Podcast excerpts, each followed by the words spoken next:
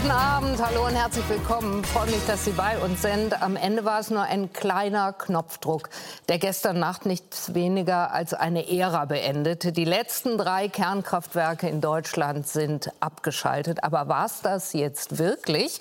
Union und FDP tun so, als ließe sich da noch was machen, als könne man die AKW zumindest in Reserve halten und möglicherweise auch wieder ans Netz bringen.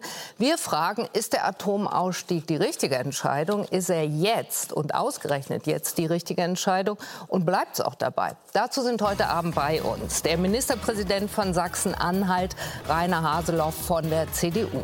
Bundestagsvizepräsidentin Katrin Göring-Eckardt von Bündnis 90 Die Grünen ist da.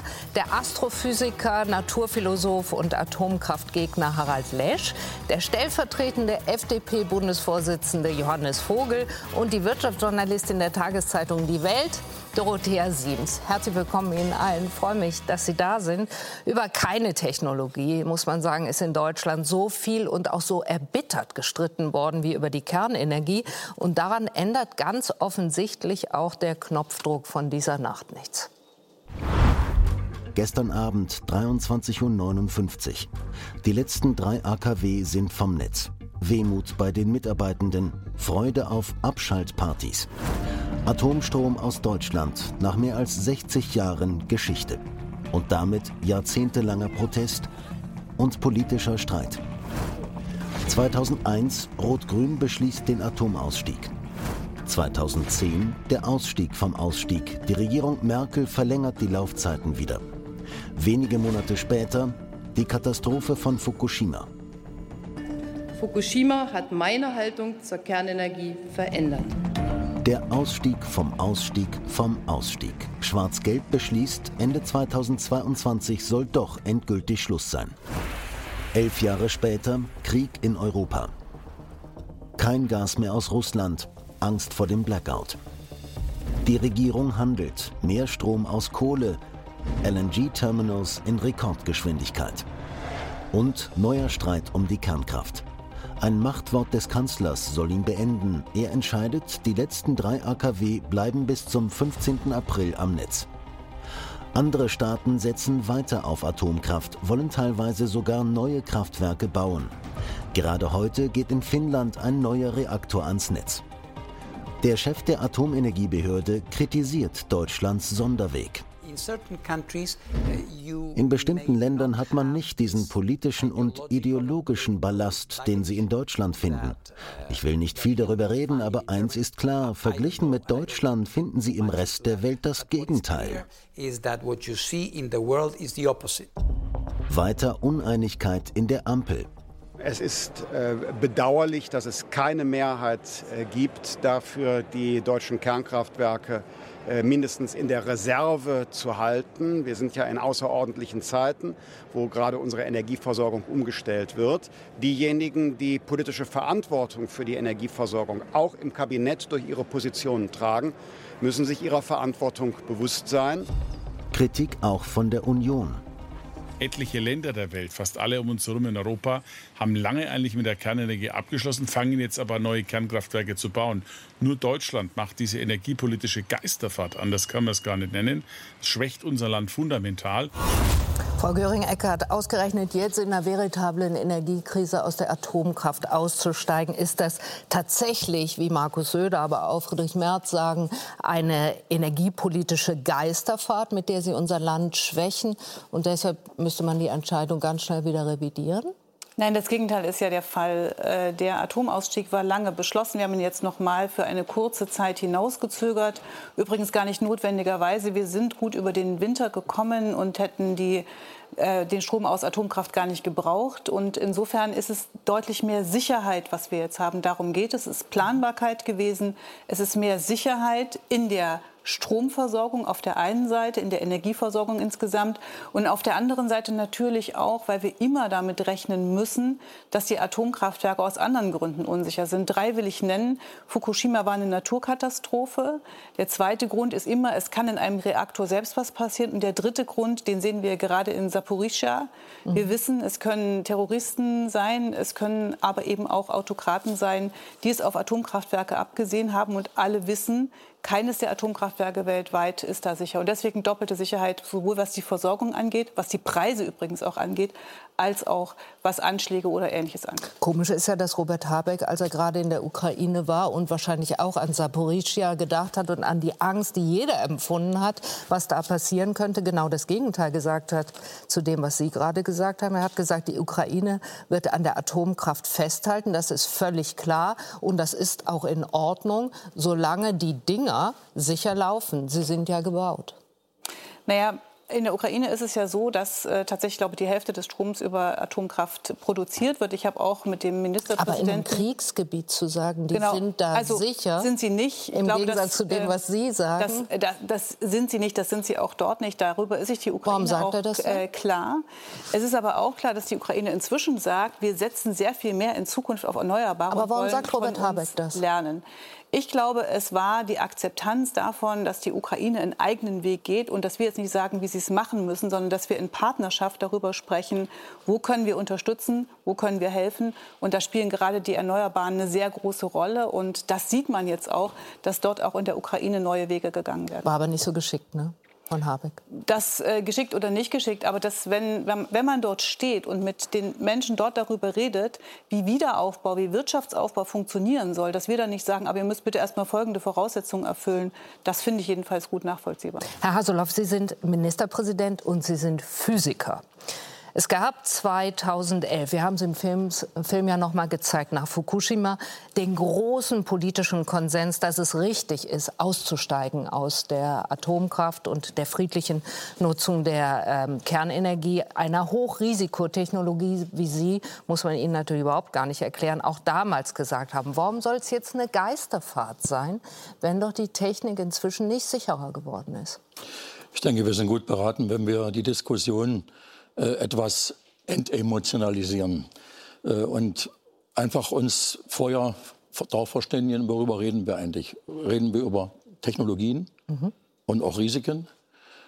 Reden wir über Klimaschutz? Das ist ein gesondertes Thema, was sich natürlich automatisch überlappt. Genau. Äh, oder reden wir sozusagen und oder oder reden wir über die Entwicklung einer Volkswirtschaft, einer Gesellschaft, die demokratisch ist, die regelmäßig Wählerinnen und Wähler in die Wahlkabine schickt und auch abstimmen lässt. Mhm. Und letztendlich auch sicherstellen muss, dass es einen Wohlstand gibt, äh, der auch insgesamt dazu beiträgt, dass, es, dass diese freiheitlich-demokratische Grundordnung Bestand hat. Und wer sich bestimmte Wahlergebnisse, zum Beispiel bei uns im Revier, mhm. äh, wo wir ja in den nächsten Jahren aussteigen werden aus der Kohle, ansieht, weiß, dass wir eine hohe politische Verantwortung haben und dass wir mit jedem Wort, was wir hierzu austauschen, auch sehr, sehr verantwortungsbewusst umgehen sollten. Und dann können wir uns, wie gesagt, rein bewegen. Mhm. Unabhängig davon haben wir Krieg in Europa haben wir eine Energiekrise dahingehend, dass wir bestimmte äh, Zulieferungen nicht mehr sicherstellen können. Denn die Klimawende bzw. Energiewende, die auch den Klimaschutz auch zugutekommen sollte und wollte, äh, ist ja auch daran geknüpft gewesen, dass wir mit 40 bis 50 zusätzlichen Gaskraftwerken versuchen, eine Brücke zu bauen, bis wir in der Wasserstoffgesellschaft angekommen ja. sind. So damals, ich war selber in der Kohlekommission, die große politische Linie, die wir auch im Konsens in der gesamten Gesellschaft versucht haben herbeizuführen. Darüber waren wir uns einig. Jetzt wissen wir, dass es Pipeline-Gas Gas in dieser Menge nicht mehr gibt aus Russland, dass LNG-Gas teurer sein wird, dass man das sicherlich verfügbar machen kann auch aus Amerika oder anderen Regionen der Welt. Ja. Aber dass es eben sozusagen zu derzeitigen Preisen führt, die bis hin zur Planungssicherheit den Industriestaat sehr stark, Deutschland nämlich sehr stark unter Stress setzt. Äh, bei allen Investitionsgesprächen, die wir jetzt haben, ist der Industrie Preis für Energie das Entscheidende. Und daran wird sich auch das Wollenwese mancher, auch umweltrelevanter Investitionen entscheiden. Also alle Aspekte wollen wir in der Sendung äh, auf jeden Fall anschauen. Aber zunächst, wie entscheiden Sie? Ich hatte Sie gefragt nach der Geisterfahrt, der energiepolitischen Geisterfahrt. Oder wenn wir es anders. Ist es verantwortungslos, jetzt, ausgerechnet jetzt, auszusteigen? Und ich erinnere daran, auch Sie waren schon mal dafür, das zu tun. Das ist richtig. Der Ausstieg ist ja immer Konsens gewesen. Es ging immer um die Zeittaktung. Mhm. Und wie gesagt, wir haben jetzt eine Zeitenwende, sodass man bestimmte Sachen nochmal auf den Prüfstand bezüglich der Zeitschiene stellen sollte. Ich würde jetzt, wenn ich die persönliche Verantwortung übernehmen müsste für diese Entscheidung, äh, derzeit etwas warten, um dann nochmal in Ruhe, auch mit Blick auf den nächsten Winter, zu schauen, wie wir die Versorgungssicherheit und auch Preisentwicklung in Deutschland in den Griff bekommen. Auf der anderen Seite, das will ich auch noch mal sagen, äh, ist es für mich auch wichtig, dass äh, natürlich auch bei uns Argumente getauscht werden im Lande Sachsen-Anhalt als Braunkohleland, wo man sagt, ich bin gestern vorbeigefahren, äh, derzeit ist noch nie so viel Braunkohlestrom erzeugt worden und so viel CO2 erzeugt mhm. worden wie derzeit. Wenn Sie sich den Strommix von heute ansehen, besteht er zu mehr als der Hälfte aus Kohlestrom. Äh, mit CO2-Emissionen verbunden und der Rest Wind. Wir sind übrigens mit zwei Drittel Eigenversorgung ein erneuerbares Energienland. Nur diese erneuerbaren Energien in dieser Riesendimension, die sozusagen vorne mit dem Spitzenfeld in Deutschland rangiert, haben wir nur dadurch auch realisiert, dass wir eine Grundlast im Netz haben, damit wir dort eine Stabilität haben. Und das ist bei uns die Braunkohle. Frau Siemens, der Chef der Atomenergiebehörde, wir haben ihn im Film gehört, Raphael Grossi spricht von einem politischen und ideologischen Ballast, so nennt er das, der Deutschland in Sachen Atomkraft immer habe anders entscheiden lassen als der Rest der Welt und auch im Moment habe anders entscheiden lassen als der Rest der Welt. Zeichnet uns diese, könnte man ja auch so nennen, Zurückhaltung nicht sogar eher aus? Also, dass wir da in Deutschland ein bisschen anders ticken als in vielen anderen Ländern, konnte man direkt nach Fukushima sehen. Ich war damals in Kanada, äh, da war das große Thema die Tsunami-Opfer, 10.000. Und da wurden Spenden gesammelt dafür. Hier in Deutschland hat man eigentlich nur über die heimische Atomindustrie äh, geredet und die schnell abzustellen. Also, ich fand damals schon Andrea Mer äh, Angela Merkel, die gesagt hat, sie hat als äh, promovierte Physikerin äh, durch Fukushima irgendwas über Atomkraft gelernt gelernt, äh, merkwürdig, weil äh, das ein Tsunami, also es waren vier Meiler, äh, ähm, alle vier haben das Erdbeben der Stärke 9, noch was ausgehalten, weil Japan ist ja Erdbebenland. Mhm. der Tsunami hat eben einen den ältesten der vier Meiler, die dort standen, direkt am Meer, ungünstigerweise eben nicht ausgehalten. Ich weiß nicht, was man da als Physiker zusätzlich lernt über Atomkraft. Äh, ähm, die Japaner äh, steigen ja nicht aus. Das nee. ist sehr interessant. Und da genau. haben wir immer das Gefühl, ist ja eigenartig, zumal die ja auch noch mit der Atombombe die furchtbare Erfahrungen hatten. Äh, deren energiepolitisches Trauma war ein anderes. Das ist bis heute nicht Fukushima sondern äh, die Krise, die Ölkrise 1973 gewesen. Den weil da ging von einem Tag auf dem anderen in Japan nämlich das Licht tatsächlich aus. Mhm. Die waren abhängig von diesem Öl, wir nicht ganz so, weil wir hatten Kohle immer. Ne, mhm. Ne, im Westdeutschland, äh, äh, ja auch damals viel Steinkohle. Aber die Japaner hatten nichts und damals haben die sich eben gesagt, das darf uns nicht wieder passieren, weil das war eine Katastrophe. Und das haben die alle gemerkt. Da gingen äh, äh Hamsterkäufe los. Es kam in, in Intensivstationen, in Krankenhäusern zu Toten, weil der, der Strom ausgefallen ist. Und das hat so dazu geführt, dass die Japaner gesagt hat, sowas passiert uns niemals wieder. Wir gehen auf Atomkraft. Wir gehen auf Diversifizierung von äh, Energie. Die haben sehr langfristig zum Beispiel damals schon Flüssiggasverträge äh, geschlossen. Als äh, im vergangenen Sommer ähm, Frau Baerbock in Japan war und darum gebeten hat, ob man nicht was auch gerade wieder da. von diesen LNG-Verträgen vielleicht für Deutschland umwidmen könnte. Da haben die Japaner, höflich wie sie sind, gar nicht geantwortet. Zurück weil nach eben, Deutschland. Weil sie eben sagen, natürlich, selbstverständlich nicht, äh, äh, weil die machen das eben, die haben diese Lehre nie verlernt. Wir hatten ja auch, wir hatten ja autofreie Sonntage und so weiter. Wir haben das nicht. Also das heißt, bei uns war trotzdem relativ schnell wieder vergessen, wie wichtig es ist, eben eine Quelle auch hier zu haben. Wir hatten 20 AKWs, die wir inzwischen stillgelegt haben. Die haben mal noch in den Nullerjahren äh, ungefähr 30 Prozent unseres Strombedarfs gedeckt. Jetzt sind das nur noch ersetzen wir jetzt wieder durch Kohle. Mhm. Und diese, also ich glaube auch, dass nach Fukushima gab es hier das, äh, eine, eine Stimmung, das stimmt, dass ein Großteil der Menschen aussteigen wollte. Das war durchaus getragen. Nur die Verhältnisse haben sich seither fundamental verändert, nicht nur durch den Angriff der Ukraine durch Russland. Und darf ich fragen, Frau Sims, sondern ist es jetzt, den Kohleausstieg. Ist es jetzt die falsche Entscheidung? Ja, es ist die falsche Entscheidung. Und zwar eigentlich, als wir wussten, wir wollen aus Kohle raus da hätte man schon sagen müssen, dann müssen wir bei Atom aber verlängern. Weil gleichzeitig, das ist die Geisterfahrt, die wir machen, gleichzeitig aus Kohle aussteigen zu wollen und aus Atom. Das werden wir nicht schaffen. Wir werden ja jetzt gerade, wir, der Kohleanteil wird immer größer. In den, jetzt letztes Jahr schon, dieses Jahr wird er noch größer werden. Und das lässt sich nicht verhindern, weil Nein. das wird bis in die 30er Jahre so sein. Nein. Und dadurch ist unsere CO2-Bilanz auch verheerend. Wir sind so dreckig mhm. wie sonst nur Polen und Tschechien, die eben traditionell sehr kohlelastig mhm. sind. Äh, und unsere Nachbarländer werfen uns ja vor, die Schweiz beispielsweise, die ganz sauber ist, nämlich mit, mit erneuerbaren Wasserkraft und Kernkraft, äh, äh, dass sie jetzt wieder durch Importe aus Deutschland, weil die sind ja auch in diesem europäischen Klar. Netz, schmutziger werden. Da gehen die Natur- und Klimaschützer dort nämlich dagegen vor und sagen, wir wollen diesen deutschen Strom nicht mehr haben. 59 Prozent, Herr Lesch, sind laut Infratest DIMAP Umfrage auch dagegen, dass diese Entscheidung jetzt so gefallen ist, wie sie äh, gefallen ist. Gefragt wurde, dass Deutschland aus der Atomkraft aussteigt, ist richtig, sagen 34 Prozent, 59 Prozent, wie gesagt, sagen falsch. Und auch Frau äh, Siems hat es angesprochen, wir haben es im Film gezeigt, etliche europäische Nachbarn handeln ganz anders, bauen sogar neue Atomkraftwerke. Sie hingegen sagen, es war schon die falsche Entscheidung, überhaupt jemals Atomkraftwerke in Deutschland gebaut zu haben. Wer irrt jetzt? Die Deutschen, die Nachbarn, also Sie können, am Ende? Ja, also wir können natürlich immer über vergossene Milch äh, reden, aber äh, ich meine, solche Umfragen, fragen Sie mal bei einem Flugzeug in Turbulenzen nach Atheisten. Ja, da, da, werden Sie wenig finden. Also je nachdem, wie kritisch die Situation ist, sind die Umfragen halt auch wirklich sehr ähm, problematisch. Ich habe das schon ein paar Mal gesagt. Natürlich gibt es verschiedene Zeitskalen. Ich glaube, das, was Herr Hasloff gesagt hat, ist genau richtig. Man muss das total entemotionalisieren, das Thema, und muss sich anschauen, um was geht es hier eigentlich. Es geht um eine Technologie, die nicht versicherbar ist.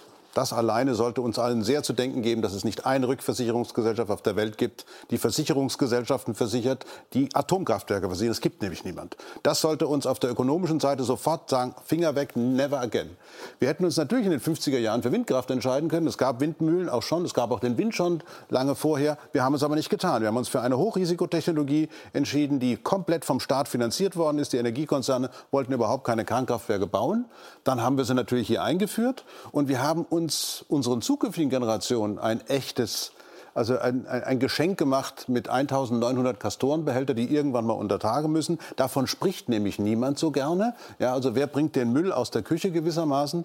Und damit sieht man schon, dass diese Technologie, egal wo sie jetzt auch noch erweitert wird, letzten Endes eine Sackgassentechnologie ist. Und man muss dazu sehen, wir laufen auf Klimaszenarien für Europa hin, wo die Franzosen mit ihren fast 60 Reaktoren Riesenprobleme kriegen werden. Die haben jetzt schon wieder kein Wasser, die werden im Sommer wieder kein Wasser haben.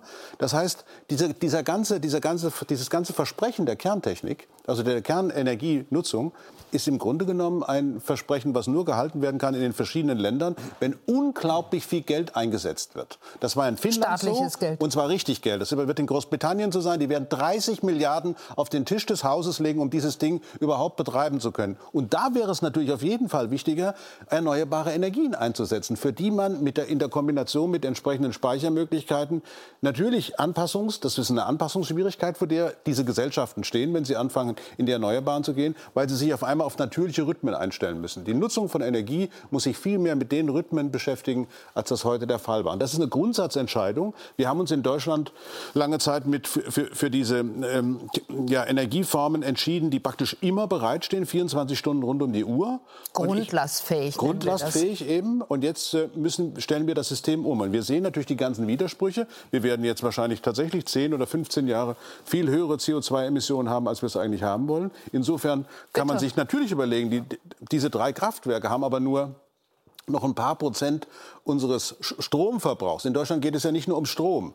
Es geht ja beim Gas zum Beispiel auch um die Verwendung, das als Wärmequelle zu nehmen. Da muss da wird ja immer alles durcheinander gebracht. Diese Kernkraftwerke würden nur Strom liefern. Und mit Strom machen wir relativ wenig in Deutschland. Also da sind ganz andere Teile der Energiewende noch viel wichtiger. 20 Prozent sind nur Strom. Der ja. Rest ist woanders. Ein Fünftel, genau. Aber und vier Prozent davon, davon, waren jetzt ja, im Januar also das, und Februar das aus ja äh, der Kernkraft. Und wir wollen auch den Wohnungsbau, wir wollen ja da auch die Wärmewende. Das soll ja alles elektrifiziert werden. Aber aber, die, die, aber die, diese Kernkraftwerke werden uns, äh, sind, sind da gewissermaßen nicht ausschlaggebend. Nee, sie sind ja also weg. Die, die paar 20 Prozent. Sind vielleicht gar nicht weg. Der bayerische Ministerpräsident Johannes Vogel äh, sagt, nee, der heißt Markus Söder, aber ich spreche jetzt hier alle pardon.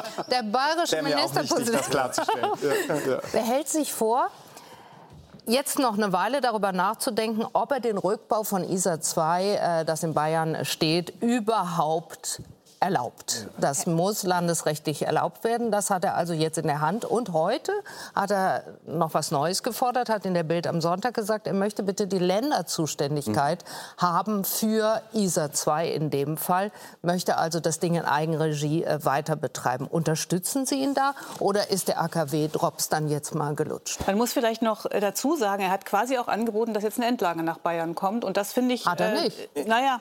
In diesem, Implizit. in diesem Implizit. implizit hatte das quasi gesagt und das finde ich schon sehr spannend, weil das ist ja genau die Frage, über die Herr Lesch gerade geredet hat. Wo, Ja. wo kommt eigentlich der ganze Müll hin, für den wir noch kein sicheres Endlager haben? Ich finde, man, man muss trennen. Also ähm, er hat ja zwei Dinge gesagt und Markus Söder wechselt seine Position ja besonders wirklich wie Unterhosen. Äh, also 2000, ja, ja, so äh, oft. ja, ist ja also 2011 äh, hat er noch mit Rücktritt gedroht, äh, weil die FDP damals sagte, lass mal ISA 2 zumindest bis 2025 nutzen, nicht bis 2022. Er persönlich mit Rücktritt gedroht. Vor zwei Jahren hat er sich noch ähm, gefeiert bei dem Jahrestag von Fukushima, dass er der Erste war, der für die Abschaltung äh, Druck gemacht hat. Er ist in Bayern ganz schlecht beim Windradausbau, äh, bei den erneuerbaren Energien und jetzt wieder eine andere Position. Also so jemand erratischen würde ich ungern die Verantwortung für die Energiepolitik. Aber wie oft Aber- wechselt Ihr Vorsitzender Ja. seine Meinung, der beim Dreikönigstreffen Anfang vergangenen Jahres noch sagt, die Dinger sind nullowär marktwirtschaftlich, kann man überhaupt gar nicht äh, mitarbeiten, genau wie Herr Lesch es jetzt äh, ausgeführt hat, sind nicht versicherbar und alles Kosten ohne Ende. Und jetzt sagt er plötzlich, doch, doch, man sollte die in Res Reserve behalten. Was hieße, das Atomgesetz äh, dagegen zu verstoßen, was die FDP gerade mitbeschlossen hat? Und es würde verdammt viel Geld kosten, denn natürlich würden sich die Betreiber das äh, Personalwartung alles bezahlen lassen. kläre ich gerne auf, ähm, Also was aus meiner Sicht vernünftig ihr- ist. ändert Ihr Vorsitzender Nein. seine Meinung? Also, äh, ich finde, wir müssen schon äh, zwei Dinge trennen. Denn es ist ja was Söder und passiert. Lindner, oder ja, finde ich dringend. ähm, und äh, in der Sache, äh, ich bin bei Harald Lesch. Mich überzeugt die aktuelle Kernspaltungstechnik nicht. Auch aus ordnungspolitischer Sicht, weil sie zum Beispiel nicht versicherbar ist. Das ist keine dauerhaft überzeugende Lösung. Und auch völlig klar ist, wir müssen bei Erneuerbaren mehr Gas geben, müssen besser werden. Da machen wir gerade gemeinsam eine ganze Menge. Wind an Land Gesetz, Wind auf See Gesetz, Notfallverordnung, jetzt die Planungsbeschleunigung. Das ist alles nötig. Und trotzdem bleibt die Frage, weil ich finde ehrlich gesagt nicht überzeugend, was wir eben gehört haben, dass wir dann jetzt den Preis zahlen durch mehr CO2 als nötig, ist die Reihenfolge beim, also Erneuerbare hoch, aber es bleibt ja für eine Übergangszeit, bleibt ja da eine Lücke. Ja. Und ist da die Reihenfolge äh, erst Kernkraft, äh, sichere klimaneutrale Kernkraftwerke in Deutschland oder abzuschalten oder Kohlekraftwerke, ist die die richtige? Und da sage ich einfach, das ist nach meiner Überzeugung nicht die richtige, gerade insbesondere wenn der Ukraine-Krieg, der russische Überfall dort natürlich dazu geführt hat, dass die Brücke, die wir in Deutschland uns technisch vorgesehen hatten, Gas äh, und Stütze der Erneuerbaren, dass die nicht mehr so sicher, nicht mehr so günstig verfügbar ist. Dann muss Aber man doch umdenken. Und da finde ich muss einfach man die das? Ausstiegsreihenfolge erst aus Kernkraft raus, dann aus Aber die Kohlekraft raus. Bundesregierung die hat es so entschieden. Ja, aber Sogar der Kanzler hat dafür die Richtlinienkompetenz gezogen, Ja. was er bislang nicht gemacht hatte und was man so oft als Kanzler, glaube ich, aber- auch nicht macht. Warum äh, macht die FDP das Ding dann wieder auf? Wenn Will- Sie noch mal im no November das Atomgesetz mitbeschließen und sagen, gut, ja, dann ist es jetzt der 15. April und bums kommt man auch schnell, der Vorsitzende sagt, nee, Also Sie, Sie, ich finde, in unserer Demokratie äh, müssen, sind zwei Dinge Wert. Erstens, dass man demokratische Entscheidungsprozesse respektiert. Und ich respektiere, auch wenn ich eine andere Meinung habe, dass es im Deutschen Bundestag keine Mehrheit gibt für eine weitere Verlängerung. Gäbe es übrigens auch mit Jamaika nicht, da wären die Grünen nämlich auch dabei. So, genauso äh, muss es aber möglich sein, dass wir, Sie machen ja auch heute eine Sendung nochmal generell zur Atomkraft, dass wir diskutieren, halten wir das für Klar. überzeugend oder nicht. Ich halte das aus den eben genannten Gründen nicht für überzeugend, weil meine Priorität hier der Klimaschutz wäre. So, das ist die Grundsatzfrage. Und dann gibt es eine konkrete Frage. Ähm, sind wir nicht auch in einer besonders fragilen Situation? Und der letzte Winter ist, weil er warm war und aus anderen Faktoren gut gelaufen, das war im letzten Herbst aber alles andere als klar. Gott sei Dank sind wir gut durch den Winter gekommen. Und ich fand, es war richtig, dass wir Druck gemacht haben, fand es gut, gut, dass wir uns darauf geeinigt haben. War ja nicht einfach, reden wir Klartext. Hat viel Widerstand von den Grünen gegeben, mhm. aber haben wir viel Druck gemacht. Am Ende haben wir uns darauf geeinigt, dass wir zumindest über diesen Winter die Kernkraftwerke noch nutzen. Ich fand, hätte es unverantwortlich gefunden, das anders zu machen. Okay. Ich finde es dann aber jetzt auch eine Frage der Vernunft. Der nächste Winter sieht besser aus. Gott sei Dank sind wir bei den LNG-Terminals vorangekommen. Gott sei Dank haben wir da Möglichkeiten geschaffen. Er sieht besser aus.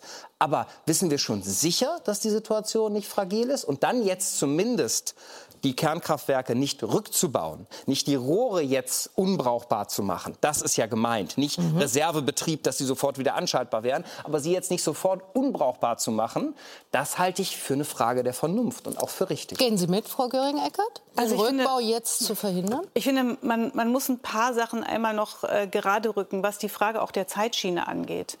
Äh, natürlich ist es Planungssicherheit, ja, und das gehört ja dazu. Und die Betreiber Insbesondere die Betreiber haben sich darauf eingestellt, dass jetzt auch zurückgebaut wird, weil jeder Tag natürlich weiter Geld verschlingt. Geld verschlingt, was Sicherheit angeht, Geld verschlingt, was alle Rahmenbedingungen angeht. Und dieses Geld fehlt woanders, nämlich bei dem Ausbau der Erneuerbaren. Und vielleicht kann man mal, um auch noch, noch ein bisschen gerade zu rücken, was machen wir gerade? Wir haben im ersten Vierteljahr diesen Jahres so viel erneuerbar zugebaut an Kapazitäten, wie diese Atomkraftwerke ausgemacht haben. Also wir sind schon längst wieder sozusagen bei, äh, bei klar Null. Und wir müssen dafür sorgen, dass das mit den Erneuerbaren jetzt in diesem Tempo auch weitergeht. Da sind wir auch, glaube ich, total einig. Ja, Übrigens auch, weil die Atomkraft in den Netzen natürlich immer zur Verstopfung führt. Man fragt sich ja manchmal, wenn man durchs Land fährt, warum weht der Wind wie wild, also bei, ne, bei, bei Ihnen in Sachsen-Anhalt zum Beispiel, und die Windräder stehen still. Na, weil zum Beispiel der Atomstrom äh, die Netze verstopft, weil das man eben nicht an- und ausschalten kann. Und deswegen glaube ich, auch, auch Herr Haselhoff, was Sie gesagt haben... Ich will haben, aber noch mal geklärt wissen. Ja. Beim Rückbau beim Rückbau, es den kostet jetzt jeden Tag, es kostet da jeden gehen Sie Tag, nicht nein, es kostet Nein. jeden Tag sinnlos Nein. Geld. Und es würde auch, und das, was Herr, was Herr Haselhoff gesagt hat, äh, Frau Siems, ich komme auch gleich nochmal, was Herr Haselhoff gesagt hat, dann lasst doch mal gucken, ob wir es weitermachen. Das würde jetzt bedeuten, die komplette Sicherheitsüberprüfung. Das machen wir nicht bis zum nächsten Winter. Das würde jetzt bedeuten, wieder Brennelemente zu kaufen. Wo kaufen wir die? In Russland. Im Wesentlichen in Russland und in anderen Autokratien. Wir sollten uns nicht wieder abhängig machen. Und Frau Siems, was Sie gesagt haben, Reserven, die, wir äh, die, die, Welt, die weltweite Situation. Man, man kann ja sagen, ähm, da und da und da passiert noch das und das. Und das Finnland-Beispiel äh, habe ich mir natürlich auch angeschaut. Aber es gibt auf der Welt kein Atomkraftwerk, was wirtschaftlich funktionieren würde. Es gibt aber was anderes, das können wir gerade sehen. Es gibt heute die Berichte dazu, dass wir sozusagen am positiven Kipppunkt sind. In China gehen die Autohändler gerade pleite weil sie immer noch auf Verbrenner gesetzt haben. Die wissen, sie müssen jetzt elektrisch werden. Wir sehen, dass wir auch weltweit inzwischen bei 80 Prozent Erneuerbaren im Zubau sind und nicht mehr bei den alten Technologien. Und Herr Lesch hat einen wichtigen Punkt angesprochen, finde ich. Nämlich, wir müssen uns umstellen. Wir können nicht mehr so tun, als ob wir noch ein bisschen sitzen bleiben und sagen, jetzt es geht uns plötzlich ums Klima. Also manche finden jetzt plötzlich, es geht ums Klima und äh, meinen was ganz anderes. Nein, wir müssen uns auf diese neue Zeit einstellen und sie ist erneuerbar und wir können damit erfolgreich sein. Übrigens auch als ein Land, wo das demokratisch entschieden wird und wo wir sehen, es gibt sehr, sehr viele Fragen, die wir für andere auch vorleben können und auch ökonomisch erfolgreich vorleben ja, können. Aber Darum geht es. Die Frage geht ganz kurz Rückbau, ja oder nein? Weil Sie immer sagen, zum einen Planungssicherheit. Planungssicherheit ja. haben wir doch bei den Erneuerbaren überhaupt nicht. Doch. Wenn Sie, nein, wenn wir mal gucken, die Stromleitungen funktionieren noch nicht. Es ist doch nicht die, sagen wir noch nicht die ja? AKWs, die verhindern, dass der Strom von der Nordsee nicht nach Süddeutschland kommt. Haben Sie recht, haben wir doch damit nicht, sondern Deswegen die haben wir Stromleitungen sind nicht da, obwohl man eigentlich vorgehabt hatte, Südling Südostling, äh, aber vor allen Dingen Südling sollte letztes Jahr eigentlich fertig sein. Und zwar genau dann, wenn die letzten AKWs abgeschaltet werden. Jetzt geht man davon aus, dass es vielleicht 2028 sein wird. Das auch noch mit Fragezeichen. Das heißt also Planbarkeit. Die Planbarkeit, die einfach da sein soll mit dem Ausbau der Erneuerbaren. Obwohl die ja angeblich jetzt so wirtschaftlich sind, ist es schwierig. Robert Habeck hat jetzt gerade mal so wieder die Subventionen hochsetzen müssen, weil bei den Ausschreibungen von Windkraft nicht genug Interessenten da sind. Das heißt, der Ausbau den immer einfach als Ziel auf dem Papier da ist. Ich bin für den Ausbau. Nee, der ist ja schon- die Wirtschaft passiert ist für ja den gerade Ausbau. schon. Bloß er Passiert ja findet nicht in dem Maße statt. Ja. Äh, Es ist so, dass Scholz gesagt hat, fünf Windräder pro Tag. Wir hatten im ersten Quartal dieses Jahres äh, äh, genehmigte 117. Also nicht 500, Anderthalb sondern pro 100. Aber Sie wissen, dass Wir jedes, sind bei einem Sie Drittel wissen, dass dessen. Atomstrom dreimal wir so teuer ist wie. Hälfte Meine Damen, gerade geht alles Wir durcheinander. Vollkommen hinten dran. Kurz noch mal Und da muss hingeschaut. man Einmal den wirklich sagen, Den Rückbau geklärt. Wollen Sie jemals, weil Sie sagen, von wegen versichern. Was wir nicht versichern hier ist, wenn wir Ende der 20er Jahre nicht genug Strom haben, was viele befürchten, äh, es gibt überhaupt gar keinen, der dafür die Verantwortung dann trägt. Frau Siems, ich will Das noch mal ordnen, Problem. bitte, dass wir nicht komplett durcheinander kommen. Großes Thema, keine Frage. Aber vielleicht, wenn wir kurz bleiben beim Rückbau. Sie, Herr Vogel, sagen, und da ist ja jetzt ein veritabler Streit innerhalb der Ampel, Sie sagen, bitte den Rückbau jetzt nicht beginnen. Sprich, das, was Markus Söder fordert, finden Sie auch gut. Frau Siems hat recht übrigens, dass wir katastrophale Situationen bei Ausbau von Erneuerbaren und Da kommen wir gleich zu. geerbt haben. Da kommen wir gleich Da zu. müssen- Geerbt haben. Geerbt Kommen wir haben, gleich. das ändern wir jetzt gerade. Deswegen haben wir jetzt ein Turbo eingeschaltet. Kommen wir gleich zu. So, äh, trotzdem Naja. der Rückbau, das stimmt. Ja, das stimmt. Ähm, der Dissens geht darüber, wenn die Erneuerbaren hochgehen, Mhm. was geht runter? Kohle äh, oder Kernenergie? Als erstes runter, um es ganz präzise zu sagen. Ähm, und äh, sind wir schon über den Berg in der kritischen Energielage? Und bei letzterem Punkt halte ich es einfach für vernünftig, Mhm. äh, den Rückbau jetzt anzuhalten. Und das kostet natürlich, die Dinger müssen ja nicht in Betrieb gehalten werden, betriebsbereit. Das ist sowieso ein Prozess, der geht über Jahre. Ähm, und da jetzt in den nächsten Monaten, in der Lage, in der wir sind, nicht zum Beispiel die ersten Schritte einzuleiten, die dazu führen, dass die Rohre unbrauchbar werden, die werden dann mit Säure gespült und solche Dinge, dass das die Landesumweltminister stoppen, ist in meinen Augen eine Frage der Vernunft. So, und ein zweiter Punkt, weil Katrin Göring-Eckardt eben zu Recht gesagt hat, das ist, glaube ich, wichtig nochmal zu sagen, wir bauen die Erneuerbaren aus in der Größenordnung von drei Atomkraftwerken. Das ist richtig und das ist ja großartig. Aber die Frage ist ja trotzdem, wäre, wäre es nicht klüger gewesen, die Erneuerbaren auszubauen und diese Größenordnung bei Kohle rauszunehmen und drei Atomkraftwerke im, im Netz, nur um es mal zu quantifizieren. Diese drei Atomkraftwerke, wenn wir die theoretisch ersetzen würden durch drei Steinkohlekraftwerke, würden die in diese Steinkohlekraftwerke in vier Jahren die Kohle verbrennen, die in Lützerath unter der Erde liegt. Und dass das keine sinnvolle Priorisierung ist, liegt, glaube ich, auf der Hand. Herr Haseloff, noch mal auch den Physiker gefragt. Ist es technisch möglich und, jetzt noch mal der Ministerpräsident, finanziell sinnvoll, was die FDP in Gestalt von Herrn Vogel, der uns das gerade noch mal geschildert hat, und auch Markus Söder wollen, auch Teile der, ihrer Partei, der CDU wollen, nämlich die AKW in einer Art Reserve zu halten, auch womöglich, um aus dieser Technologie nicht ganz auszusteigen? Also ga- ganz aussteigen sollten wir sowieso nicht, nicht was den Betrieb anbelangt, sondern was die Forschung anbelangt. Deswegen kann ich nur sagen, äh, dass wenn weltweit überall Kerntechnik unterwegs ist, zivil als auch militärisch, dass wir da eine eigene Expertise brauchen, äh, Lehrstühle brauchen und immer wissen müssen, was kommt, einschließlich auch der Endlagerung und all dieser Dinge, die damit einhergehen. Lange genug habe ich dazu mit Herrn Habeck in einer äh, Endlagerkommission Endlagerkommission gesessen und äh, wir wissen, was da dran hängt.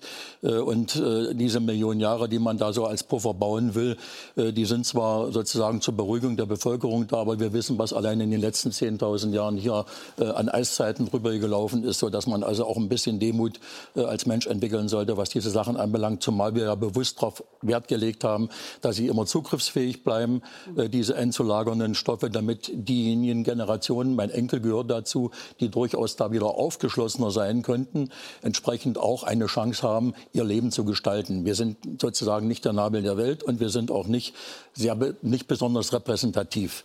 Aber wie gesagt, trotzdem gibt es gute Argumente, auch die Herr Lesch vorgetragen hat. Da sind wir dem Grunde nach äh, nicht im Dissens. Es gibt eben Dilemmasituationen, mit denen muss der Mensch fertig werden und die kann man nicht beliebig auflösen. So, dass man jetzt sorgsam damit umgehen sollte, was äh, den Rückbau anbelangt, Ja. bin ich ganz klar auch der Meinung, dass man äh, diese Möglichkeit eines zeitlichen Puffers sich einräumen sollte. Ich sage es deswegen. Was heißt das? Einräumen sollte, dass man jetzt nicht äh, anfängt, morgen äh, diese Anlagen zu schleifen. Das machen die aber. So verlangt Ja, es, glaube ich, auch das ab. Gesetz. Das ist, das ist ja, ja, das verlangt das Gesetz, aber wie Verwaltungsabläufe laufen läuft das ganz äh, anders. und so weiter und so fort. ja, Äh, das es gibt da viele Sachen. Ich will mich da gar nicht einmischen, weil ich bin äh, sozusagen nicht für ein Land verantwortlich mit, meinem, äh, mit meiner Koalition, die ein Kernkraftwerk betreibt, äh, sondern ich will nur sagen, wir brauchen derzeit jede Reserve, äh, um sozusagen auch die nächsten Monate und Jahre gegebenenfalls zu überstehen. Und das sage ich deswegen, weil wir eben besonders viele Erneuerbare haben. Fast 60 Prozent haben wir Erneuerbare in Sachsen-Anhalt. Mit Chemie als energieintensive äh, Branchen und so weiter und so fort. Und deswegen brauche ich gerade eine Grundlast. Und deswegen brauche ich dieses Kohlekraftwerk, was da noch steht, damit eben sozusagen das Ganze stabilisiert halt, gehalten werden kann. Und woanders ist es eben äh, auch die Atomkraft gewesen. Und für diese für diese Lücke, die wir auch innerhalb eines Jahresverlaufes schließen müssen, Dunkelflauten und so weiter, brauchen wir technische Voraussetzungen. Ja, wir können darauf verweisen. Wir haben einen europäischen Verbund. Die Kuppelstellen werden ausgebaut. Man kann sich jeden Tag die Apps angucken, wie die Stromflüsse innerhalb Europas sind. Wir kriegen derzeit auch relativ viel aus Polen. Das ist Steinkohlestrom. Wir kriegen auch aus Frankreich. Teilweise nach Belgien geht's ab. Übrigens die grüne Kollegin, äh, die ich vor anderthalb Jahren besucht habe als Bundesratspräsident, äh, der, die Umweltministerin hat gerade in Belgien aus, aufgrund der aktuellen Situation, nee, die grüne Kollegin in Belgien, Ah, hat gerade genau. hat gerade ja jetzt äh, auch entschieden, äh, dass man den schon beschlossenen Ausstieg noch eine ganze Reihe von Jahren nach hinten Stimmt, schiebt, um stimmt, autark stimmt, zu bleiben. Äh, und ähnliches ist auch in Schweden gelaufen. Also ich will nur darauf hinweisen, äh, dass wir das sozusagen äh, gut fachlich anschauen müssen. Wir sind in einer schwierigen Situation und ich war mal auch lange genug Energieminister und auch als Staatssekretär in, in diesem Ministerium. Also macht das jetzt schon äh, 20 Jahre, äh, dieses Geschäft. Und äh, ich kann nur eins sagen, man steigt erst aus, wenn man irgendwo anders alternativ eingestiegen ist äh, und diese Technologien da sind. Und solange wir keine Speichermedien in diesen Größenordnungen für eine Volkswirtschaft haben, die 500 Terawattstunden im Strombereich und mal fünf in Gesamtenergieverbrauch hat und wahrscheinlich 350, also 3500 äh, Terawattstunden äh, benötigt, äh, damit wir auch die Elektromobilität durchsetzen, ist gut beraten mit, mit dem Abreißen und mit dem Rückbau, einschließlich Einhaltung des Gesetzes zum Kohleausstieg bis 2038, sehr, sehr sorgsam umzugehen. Und trotzdem haben wir 80 Prozent der Volkswirtschaft, wo CO2 entsteht, immer noch im Zugriff. Wir machen uns jetzt hier an dem Strom so heiß. 80 Prozent der CO2-Emissionen erfolgt woanders. Verkehr und Gebäude. In so weiter und so fort. Wissen wir alles. Äh, Und da frage ich mich, warum wird da nicht genauso intensiv diskutiert? Herr Lesch. Ja, bitte. Es ist ja Ihr Sport, da jetzt noch mal eine fachliche, äh, vielleicht auch abschließende Einschätzung zu geben, bevor wir zum, zu der Frage kommen, ob der Atomausstieg jetzt das Erreichen der Klimaziele gefährdet. Da haben wir schon verschiedentlich angetippt, will ich aber noch äh, genauer äh, diskutieren. Mir ist heute ein Satz aufgefallen, Zitat von äh, Carsten Linnemann, CDU-Vize, der sagt, Markus Söder hat völlig recht, es ist Irrsinn, bestehende und sichere Anlagen in dieser energiepolitisch schwierigen Zeit abzureißen. Mittlerweile sei die Forschung, Ihr Bereich, so weit, dass es nicht mehr lange dauere, bis neue Kernkraftwerke sogar den Müll mitverarbeiten werden. Deutschland wird dann mal wieder außen vor bleiben. Da hat er, Bitter, da hat er. einfach Unsinn geredet, Herr Lindemann. Ha. Und zwar Aha. vollständigen Unsinn. Muss ich einfach nur an das Bundesamt für die Sicherheit der nuklearen Entsorgung. Da gibt es ein klares Gutachten, dass diese gesamten sogenannten alternativen Reaktorkonzepte in 20, 25, vielleicht auch in 35, vielleicht auch erst in 50 Jahren überhaupt wirksam sind, wenn sie überhaupt funktionieren. Partitionierung und sogenannte Transmutation, also dass man den Müll dann entsprechend nochmal verändern könnte, das ist eine ganz heiße Geschichte. Es gibt noch nicht mal eine richtige Forschungsanlage dazu. Also das ist ein bisschen wie bei der Laserfusion. Da wird also eine, eine einzige äh, Annonce gemacht, eine Schlagzeile, Durchbruch und dann rennen schon politische, äh, äh, das politische Establishment rennt diesen Schlagzeilen hinterher. So ist es nicht. Wir reden hier über eine Technologie, die mit, mit, mit Jahres, äh, also mit, mit Zeitskalen zu tun hat, dass man eben nicht einfach an- und ausschalten kann. Wenn man einen Reaktor heute ausschaltet, dann baut man den auch nicht sofort ab, sondern die, allein die Kühlstäbe müssen Jahre kühlen, bevor man die da rausholen kann. Gott sei Dank sind die, weiß man das. Äh, also, das heißt, man, man, muss ja ganz, ganz vorsichtig sein, indem man das so zuspitzt oder so plakat, plakativ behandelt. Die Kernenergie ist eine hochgefährliche Angelegenheit. Das ist die stärkste Kraft im Universum. Mhm. Und wir machen Wasser damit heiß. Das ist ja schon mal eine irre Geschichte. Aber mehr, mehr kriegen wir halt offenbar nicht damit hin. Und das heißt, wir, wir, können mit diesen Kraftwerken nicht so umgehen, so zack, aus, ja, nehmen wir oder wir nehmen sie für den Winter.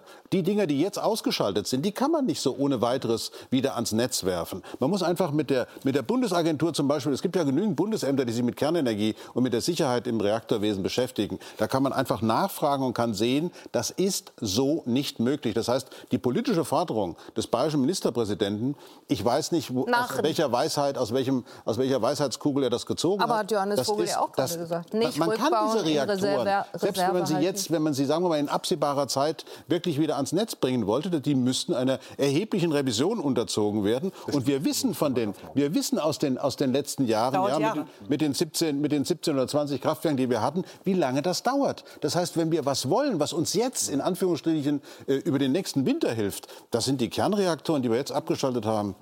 Dies, es wäre, es wäre eine andere Geschichte gewesen, wenn wir zu Beginn des Ukraine-Kriegs sozusagen im Konsens entschieden hätten, die Dinger werden auf jeden Fall weiterlaufen. Ja. Dann hätten wir natürlich verschiedene Revisionen, Zwischenprüfungen in den nächsten, im letzten Jahr machen können. Das Neue ist aber nicht passiert. Geordert und ja? sowas. Das hätte man, das hätte man tun können. Man hätte natürlich auch 2018 sich noch mal entscheiden können, dass sagen, komm, wir lassen die noch ein bisschen laufen, weil wir sehen einfach, dass wir beim Klimaschutz nicht gut genug sind. Wir, also weil die Kernkraftwerke sind natürlich, was die Emissionen, wenn der Reaktor mal gebaut ist, ist. wenn er mal gebaut ist. Aber das war ja genau diese Forderung. Ja. Gab es ja direkt nach dem Angriff der Ukraine gab es diese gab's, Forderung, genau, dass man genau. das machen sollte. Man machen und damals der Spruch von unserem äh, Klimaminister: äh, Wir haben ein Gasproblem, aber kein Stromproblem, was natürlich ein großer Verbrauch war. Aber eben er brauchte halt bis zum Herbst eigentlich, bis man dann diese Sache geklärt hat, wenigstens ein paar Monate. Nichts, gar nichts, keine und Kilowattstunde ist, zu wenig in diesem Es Land. ist aber so, dass wir natürlich eben jetzt halt kohlelastiger werden. Das ist doch ein Problem. Aber das wird wir doch nicht mit den 4 Prozent, genau. Das ist doch eigentlich die Klima Frau Sims, das wäre eine Katastrophe, wenn die 4 Prozent also, unser Stromsystem stabilisieren würden. Das wäre doch uns auch sehr vorher teuer, schon ein Problem. 4 Prozent. Wenn alle durcheinander reden, verstehen wir, glaube ich, gar nicht. Wir waren letztes Jahr bei 6 Prozent. Die sind ja nur, weil sie im Streckbetrieb natürlich nicht mehr so effizient waren, 6 Prozent.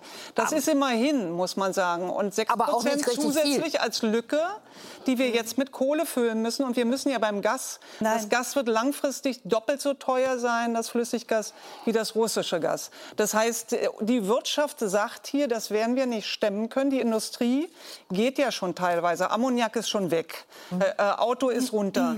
Äh, Chemie ist letztes Jahr um 10 Prozent runtergegangen. Das waren ja die Einspareffekte. Das war ja, ja nicht irgendwie was Norme, Technisches. So wie Sie, wie Sie ja, aber wie wollen wir die noch künftig haben oder nicht? Sie wollen einen subventioniert, dauerhaft subventionierten Industriestrompreis. Den zahlen dann alle anderen. Ne?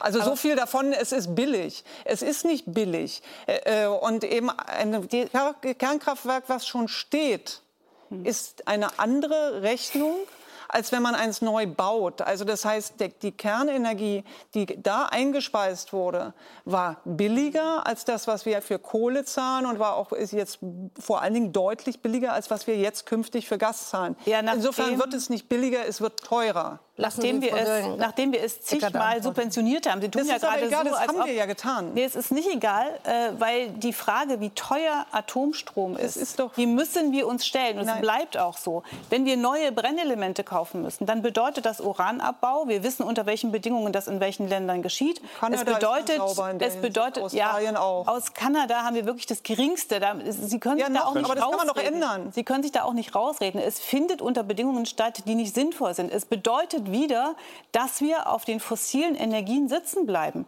Und ich halte das, wenn man zukunftsfähig werden will, für komplett verrückt. Und ich finde, ganz ehrlich, wenn Sie jetzt immer wieder so tun, als ob alles so bleibt, wie es ist, wenn wir die 4% Atomkraft in Deutschland erhalten.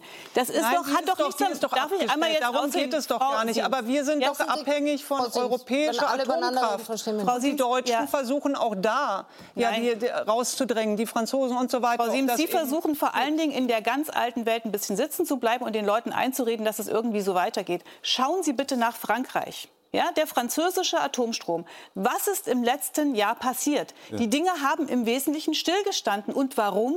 Weil die Klimakrise dazu geführt hat, dass überhaupt kein Kühlwasser mehr da war. Mir ist das zu unsicher. Und deswegen der Turbo bei den Erneuerbaren. Da hat Herr Haselhoff übrigens recht, was die Speicher angeht. Und deswegen die Umstellung jetzt, wo wir es planen können, wo wir nicht noch ein bisschen sitzen bleiben und sagen, geht vielleicht. Da sind wir übrigens auch bei der Kohle, Herr Haselhoff, da sind wir unterschiedlicher Meinung, in anderen Fragen nicht. In der Frage Frage sind wir unterschiedlicher Wo wollen Meinung. Sie denn aber überhaupt die weil ich, hernehmen? Weil ich, weil ich fest der Auffassung bin, wenn Sie daran festhalten, dass die Kohle bis 38 abgeba ähm, äh, weiter abgebaut wird, dann führt das zu einem chaotischen Ausstieg, weil es einfach viel zu, weil es einfach jedes viel Jahr zu werden teuer werden wird. Kohlekraftwerke nee. abgestellt. Ja, jedes genau, das ist, auch, das ist auch gut und richtig so, das, da sind wir auch einig. 38 ist Schluss, aber, bei uns übrigens 35 schon. Genau, bei Ihnen 35 schon und ich glaube einfach, äh, aber sozusagen die Welt in so eine oder das Land in die so Grünen wollen, dass sie Ausstieg, 2030 schon raus. In so einen chaotischen Ausstieg zu führen, weil es zu teuer wird, das traut den Leuten viel zu wenig zu. Ich glaube, gerade in Ostdeutschland, in, wenn ich den Satz noch sagen darf, ja. gerade in Ostdeutschland wissen die Leute, wie Transformation geht. Und ich finde, wir sollten ihnen zutrauen, dass das funktioniert, dass sie das mitmachen und dass sie dann vorn sind und nicht hinterherhecheln, gerade bei der Frage also, jetzt tatsächlich möchte ich zu dem Punkt kommen, den wir schon verschiedentlich angetippt haben. Interessant, wie lange man noch über Atomkraft äh, diskutieren kann, auch wenn man das ja, Gefühl hat, das hat irgendwie diese Nacht aufgehört. Nee, ist nicht so. Also noch mal einmal hingeschaut. 20 Wissenschaftlerinnen haben Freitag einen offenen Brief an den Bundeskanzler geschrieben, haben gesagt, die AKW weiterlaufen zu lassen, fänden sie super, denn damit könne Deutschland jährlich bis zu 30 Millionen Tonnen CO2 einsparen. 30 Millionen Tonnen CO2.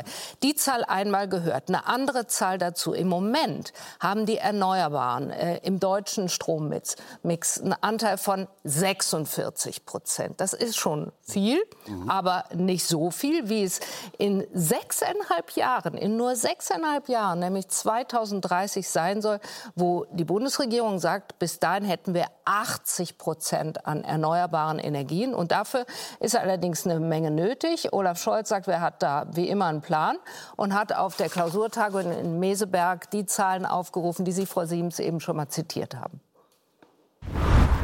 Ich habe schon unlängst gesagt, wir müssen bis 2030 vier bis fünf neue Windräder aufstellen pro Tag und pro Tag umgerechnet mehr als 40 Fußballfelder voller Solaranlagen. Wir müssen das Netz ertüchtigen, die Wasserstoffwirtschaft investieren und bei der Elektromobilität vorankommen.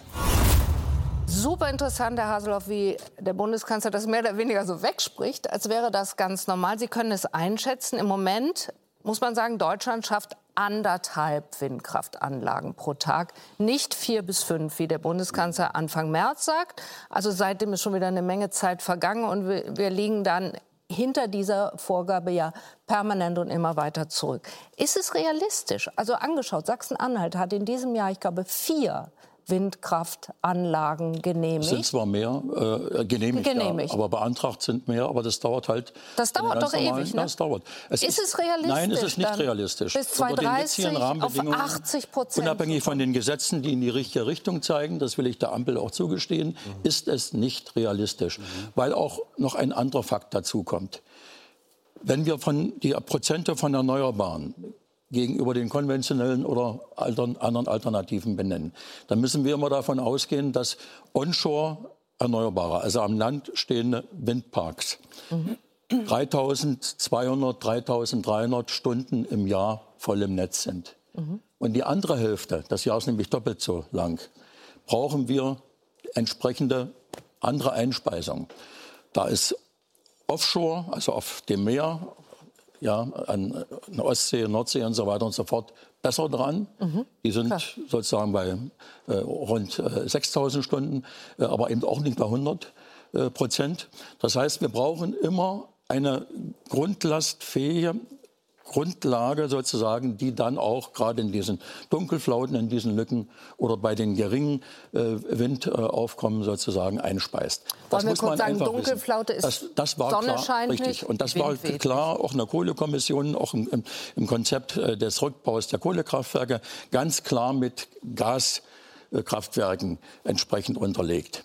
So, und dieses ist letztendlich die Lücke, die wir derzeit nicht schließen können, weil die Investitionen, die dann ja auch nur Sinn machen, wenn es anschließend auch eine Wasserstoffbetreibungsfähigkeit gibt, Absolut. mit allem drum und dran, derzeit von keinem großen Unternehmen, außer mit Riesensubventionen, Salzgitter ist da jetzt gerade dabei, versucht, so weit ins Netz zu bringen, dass man es auch höher skalieren kann, sodass wir die riesige Volkswirtschaft äh, in Deutschland in gewisser Weise in Teilen substituieren können, was den Bedarf anbelangt. Das muss man klar sagen. Ich habe es auch dem Kanzler auch schon persönlich in einer Ostministerpräsidentenkonferenz gesagt, egal wie viele Legislaturperioden er noch nach dieser äh, jetzt dahinter legt, wir werden diese von ihm gewünschte und auch von mir gewünschte Wasserstoffwirtschaft in dieser Größenordnung nicht haben. Wir werden im Portland werden, und zwar temporär innerhalb eines Jahresverlaufes. Es wird auch wiederum Teile geben, wo wir riesige erneuerbare Anteile haben, wo wir auch exportieren können, auch ins Ausland. Das muss man europäisch denken. Die Frage ist, die man strategisch für sich entscheiden muss, politisch. Wollen wir eine grundsätzliche Autarkie in Energiefragen? Weil es, wie gesagt, sozusagen langfristig eine ganz spezielle Geschichte ist. Deutsch die, oder europäisch Europä also Deutsch, Deutsch, Deutsch, zumindest von der Grundmenge her. Europäisch kann man das vieles machen. Wir haben es ja auch mit Frankreich im letzten Jahr gesehen, wobei da ist schon seit vielen Jahrzehnten auch nicht mehr richtig investiert worden. Nee. Äh, und äh, auf da der anderen Seite müssen wir uns auch sagen, wir sind jetzt durch den Winter gekommen, weil bei uns die großen Verbraucher an Erdgas gar nicht im Netz waren oder nur zum Drittel wie das mhm. letzte Ammoniakwerk, was wir noch haben, und Harnstoffwerk. In Klammern, parallel liefern die Russen derzeit äh, diese Mengen an den Markt, während wir im Prinzip aufgrund der Preissituation Stickstoffwerk Pistere zum Beispiel runtergefahren haben. Äh, Leuna zu großen Teilen ebenfalls runtergefahren ist. Die großen Abnehmer sind gar nicht voll im Netz. Mhm. Das hat unwahrscheinlich viel an Speicherkapazität auch für uns sozusagen sichergestellt, sodass wir zumindest jetzt im Sommer sagen können, wir können jetzt wieder füllen. Aber wie das jetzt weitergeht, ist auch eine Frage, wie geht es noch mit der Industrie weiter? Und da haben wir momentan noch keine schlüssige Antwort. Und deswegen rate ich zur Sorgsamkeit, mit den Kapazitäten so umzugehen, dass wir möglichst vieles im Zugriff halten, bis sich die Gesamtlage auch in der Ukraine weiter auch für uns transparent macht. Aber, Herr Vogel, doch eine bittere Info. Der Ministerpräsident sagt, absolut unrealistisch. Hm bis 2030. Ich habe gesagt, in den jetzigen Rahmenbedingungen nicht realistisch. Nicht realistisch. man bricht das auch nicht einfach so weg. Man kann Verwaltungsverfahren nicht beliebig äh, reduzieren mit allem drum und dran. Ich habe es doch selber viele, viele Jahre im eigenen Lande erlebt, wie mühsam das ist. Und trotzdem bauen wir jetzt äh, sozusagen. Aber mit äh, schwierigen äh, bundesweiten Rahmenbedingungen, ne? das wissen wir ja. Ich meine, dass das in Bitterfeld und anderswo die Solarindustrie zusammengebrochen ist, hat ja mit den Rahmenbedingungen zu tun. Sie sagen ja zu Recht, das muss ich Das, das hat noch ganz andere, das wäre noch ein eigenes Thema. Was die Subventionspolitik, ja. Schrägstrich auch die, die Beihilfepolitik der Europäischen Union an, anbelangt, äh, dass die Anti-Dumping-Verfahren, die viel zu spät gekommen sind, sodass uns die, die Chinesen im Prinzip die Technologie abgesaugt Ganz haben. Ganz genau. Ja. Aber Herr Vogel, Aber die, ja. macht die Bundesregierung dann, an der die FDP beteiligt ist, wenn gleich sie sich in klimapolitischen Fragen sehr oft anders einlässt als zum Beispiel die Grünen, Macht die eine sehr riskante Wette auf die Zukunft? Ja, übrigens nicht die FDP in klimapolitischen, sondern energiepolitischen Fragen, die ja mit dem Klima zusammenhängen. Wir haben es ja eben diskutiert. Ähm, also leider beschreibt ähm, der Ministerpräsident die, Her die Herausforderung zu treffen. Das ist richtig knapp. Das wird richtig schwierig. Ähm, zur Wahrheit gehört natürlich, das hat ja nicht die aktuelle Koalition gemacht, sondern das sind ja langlaufende Prozesse. Also wir fanden vor eine Rechtslage, wo der Atomausstieg drin war. So ist es ja. Wir entscheiden ja nicht aktiv, dass die Dinger jetzt abgeschaltet werden, sondern die Betriebsgenehmigung im Atomgesetz änderte, äh, endete. Und wir haben jetzt die drei Monate verlängert in harter Debatte und für mehr gibt es keine demokratische Mehrheit. Wir haben eine Rechtslage vorgefunden, äh, die den Ausbau der Erneuerbaren nicht schnell genug macht. Es gab die Netze nicht, den Südlink nicht, mhm. es gab die Speicher nicht es gab all das nicht. So, und das ist ein Problem. Ähm, Aber warum da, sagt der Bundeskanzler das ja, lässig dann? Vier bis fünf pro Tag. Ist ja richtig, das dass der Bundeskanzler sich jetzt ehrgeizige Ziele setzt, weil es muss ja gelingen. Äh, wir sind ein Industrieland und es muss gelingen, dass wir die Energieversorgung und hier im Bereich Strom und der Bedeutung von Strom wird ja mit Blick auf den Klimaschutz noch wachsen. Wir brauchen ja mehr Strom für die mhm. Dekarbonisierung. Wir müssen das versorgungssicher, bezahlbar und klimaneutral hinbekommen. So und ich würde Aber sagen, auch? ja, es muss gelingen und deshalb müssen wir jetzt drei Hebel umlegen. So, ähm, erstens, also es, es, wäre leichter, wäre jetzt nicht die falsche Reihenfolge beim Atomausstieg gewählt worden. Mhm. Gesamteuropäisch haben wir ja ein äh, integriertes Stromnetz gibt es ja zum Glück auch den Atomausstieg nicht, äh, sondern gesamteuropäisch sind wir ja die Ausnahme und die Kernkraft spielt weiter eine Rolle. Und trotzdem müssen wir als Industrieland und als Deutschland ja unseren Beitrag leisten. Und ich würde sagen, wir sollten drei Hebel umlegen. Erstens, alle Register ziehen beim Ausbau der Erneuerbaren. Das haben wir jetzt gemacht. Da muss man fairerweise sagen, hm. da treten die Gesetze in Kraft, sind in Kraft getreten im 1. März, treten jetzt, haben wir gerade im März ein zweites verabschiedet, tritt jetzt in Kraft. Wir Geht werden weiter. in wenigen Wochen ein weiteres verabschieden. Also da legen wir jetzt alle Hebel um, spät, aber hilft ja trotzdem nichts, besser spät als nie. So, zweitens, wir müssen, wir müssen die Brücke Gas ähm, äh, breiter machen. Weil ganz sicher ist es besser als Kohle. Und dazu gehört für mich dann auch, da haben wir wieder einen Dissens, aber da müssen wir durch in der Demokratie, gehört für mich dann auch, dass wir heimische Gasreserven stärker nutzen sollten. Dauert doch ewig, bis wir das, Na, aber, wir das ja, aber es wird, ist ja Und eine Aufgabe. Noch verboten. Ja, Frau Will, aber bis 2030 ist erstens äh, nicht mehr viel Zeit, aber ein paar Jahre sind es noch und die Aufgaben hören ja dann nicht auf. Die Ziele gehen ja weiter hoch bis 35, 40, 45 bis Mitte des Jahrhunderts, wo wir klimaneutral sein wollen. Und wenn wir über das Thema schon reden, würde ich sagen, wir sollten was Drittes auch noch tun tun, nämlich uns öffnen für neue Techniken. Ähm, darauf dürfen wir nicht angewiesen sein. Die Dekarbonisierung muss ohne Fusion gelingen. Aber sich zu öffnen und es zumindest rechtlich möglich zu machen, neue Formen äh, von Reaktoren, die inhärent sicher sein könnten, äh, Fusion etc., das ist auch klug. Das wird für die nächsten 20 Jahre, 30 Jahre nichts, äh, können wir darauf nicht angewiesen sein. Mhm. Aber auch in der zweiten Hälfte des Jahrhunderts übrigens gibt es noch große Aufgaben. Und ja. die drei Hebel müssen wir umlegen. Ich wollte Sie erst auch nur genau wie Herrn Vogel fragen, ist es eine sehr riskante Wette, die die Bundesregierung gerade auf die Zukunft macht? Aber wird sie jetzt noch riskanter, wenn Herr Vogel da auch noch die Kernfusion mit rein? Ja, die Kernfusion ist ja noch Forschungsgegenstand.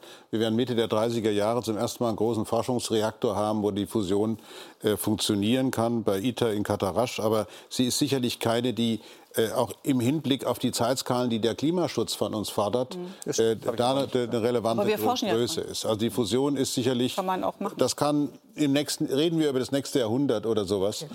Aber bis dahin werden wir heiße Zeiten erleben und wir werden erleben, wie Europa unter dem Klimawandel und der globalen Erwärmung ächzt, wo also die, das Wasser für die Reaktoren, die momentan in Europa stehen, einfach fehlen wird. Wir werden ganz anders umgehen müssen damit. Aber ich möchte nur noch mal sagen, man kann natürlich viel beschließen bei solchen Klausurtagungen. Mhm. Aber es fehlen schlicht und ergreifend die Menschen, die die Windräder bauen, die die Photovoltaik auf die Dächer bringen. Es fehlen die Unternehmen. Und das ist für mich ein völliges Rätsel, dass in einer Industrienation wie Deutschland es nicht klar kommuniziert wird, was für eine herausragende Chance das für die Industrie ist, jetzt diese Energiewende richtig anzutreiben. Und wir haben schon mal viel mehr Wind ausgebaut. Es ist ja nicht so, dass die letzten Jahre sozusagen der Normalfall waren. Wir haben viel mehr Windpower ausgebaut. Und Solar. Wir sind viel mehr, wir, sind, wir haben viel mehr PV auf die Dächer gebracht. Ja, aber dann Lesch, aufgrund aber der letzten Jahre. Erklären, äh, warum die Industrie Moment, Moment, Moment Sie haben, Sie haben, ist okay. Also die Erklärung dafür kann man sich ja gerne angucken, aber wir haben es nicht getan. Aber wir sind im Prinzip dazu in der Lage gewesen, diese Ziele, die der Kanzler jetzt angesprochen hat, hätten wir erreichen können. Und jetzt nicht mehr? Aber jetzt wird es, es wird immer härter. Also je länger wir brauchen, je länger die Genehmigungsverfahren sind und vor allen Dingen, wo sind die Fachkräfte, die wir dringend brauchen, um das tatsächlich umzubauen. Also so ein Windrad entsteht ja nicht wie bei Asterix in der Trabantenstadt, wo also eine Eichel in den, in den Boden geworfen wird und zack ist die Eiche, steht die Eiche da, sondern das, da muss ein Fundament gegossen werden, das muss richtig gut sein. Da müssen Leute da, wir are running out of Kranführer. Wir haben nicht genügend Menschen, die in der Lage sind, diese riesigen Generatoren da oben drauf zu setzen. Also das heißt, ganz, genau das, ganz zentraler, Punkt. Ganz zentraler genau das ist doch der Punkt. Die Industrie, die eben, äh, oder die Wirtschaft, das ist nicht unbedingt Industrie, äh, äh, die findet ja gar nicht, die kann ja gar nicht wachsen und wir haben ja in dem letzten Doch. Jahr festgestellt, wir haben, nee, die, die Fachkräfte fehlen. Wir sehen bei den, ja. bei den Handwerksberufen, die, die einschlägigen, das ist zu wenig. Aber deswegen, historisch niedrig. Aber wir sehen bei den Ingenieursberufen, es gibt hm. zu wenig. Und ein Drittel der Leute, die in diesen Berufen äh, äh zurzeit arbeiten, sind kurz vor der Rente. Also die gehen, also wir haben wirklich einen Fachkräfte. Auch deshalb äh, ja. ist eben diese Planung auf dem Papier der Politik äh, immer sehr geduldig, aber die ist nicht realistisch. Ich glaube, man kann und, es beklagen, wir Sie es machen, Frau Sies, aber man kann auch sagen, wir müssen auch da den Hebel genau. umlegen. Wir brauchen ja, mehr wir Einwanderung. Vor allen Dingen realistisch Wir brauchen mehr Ausbildung. Auch, also Deswegen, ich, ich habe gestern mit, einem, äh, mit dem äh, IHK-Chef geredet, Handwerkspräsidenten in, einer, in einem bayerischen Kreis. Der hat gesagt, ich sitze da in der Kommission, in der Mittelstandskommission von Robert Habeck, kümmere mich um die Fachkräfte. Es ist zum ersten Mal so, dass da Dynamik reinkommt. Und Nein, genauso aber ist guck, es. kam doch jetzt es macht doch keinen Sinn vom Statistischen Bundesamt. Wir müssen einfach nur gucken. Nee, ich muss einfach, nein, aber man muss es wirklich, ändern. Die sind heute in der man Zeit. muss es ändern und nicht nur beklagen. Wir müssen nee, nach vorn denken anekdotisch zu sagen, nicht ein IHK. Also, Frau Göring-Eckert, man kann nicht alles einfach immer nur schönreden. Nee, diese, machen. Diese, nicht schönreden, machen nein, statt aber selbst und das Gleiche gilt übrigens bei der Wärmepumpe. Auch da, da können wir jetzt nicht so, auch noch mit anfangen. Nein, aber das ist ja auch eine Frage von, von das gehört doch genau da rein. Das ist ja auch eine Frage von, von äh, was eben mit Klimaschutz und was auch elektrifiziert Wollen Sie es schaffen oder nicht? Ich will es schaffen. Es geht doch darum, dass ich es schaffen will, aber eben, dass man dazu realistische Bedingungen braucht. Okay. Und wenn ja. wir in einer Mangelsituation, die wir, die wir haben, das muss man sich doch mal klar machen. Da wären, da sind die ganzen Stromanbieter machen Rekordgewinne in einer Mangelsituation. Die haben gar kein Interesse, die Mangelsituation von selbst. Es tut mir leid, dass ich jetzt abbrechen genau muss. Was Herr Vogel gesagt hat, wir müssen aber das Angebot erweitern. Machen weiter. Wir, Sie verknappen es. Ich habe gehört, Frau Göring-Eckert hat gesagt, sie will es schaffen. Herr Vogel ja, auch. Er sagt, er muss es schaffen. Hier haben wir gehört, es wird echt schwer. Wir kämpfen. Und Sie haben es auch sogar. Und wir kämpfen. So, das nehme ich jetzt als Schlusswort. Nicht leicht. Danke für die Diskussion. Äh, Ingo Zamparoni macht weiter. Ingo, ihr habt ein anderes Thema, oder? Ja, aber das passt auch so ein bisschen in die Thematik. Es geht um künstliche Intelligenz, die, und da sind sich ja soweit, glaube ich, alle einig, unser Leben gewaltig verändern wird. Welche Regeln es da aber geben muss, damit die neue Technologie nicht missbraucht wird, das wird derzeit heftig diskutiert. Gleich mehr dazu bei uns. Heftig diskutiert, hatten wir auch. Danke. Tschüss und auf Wiedersehen.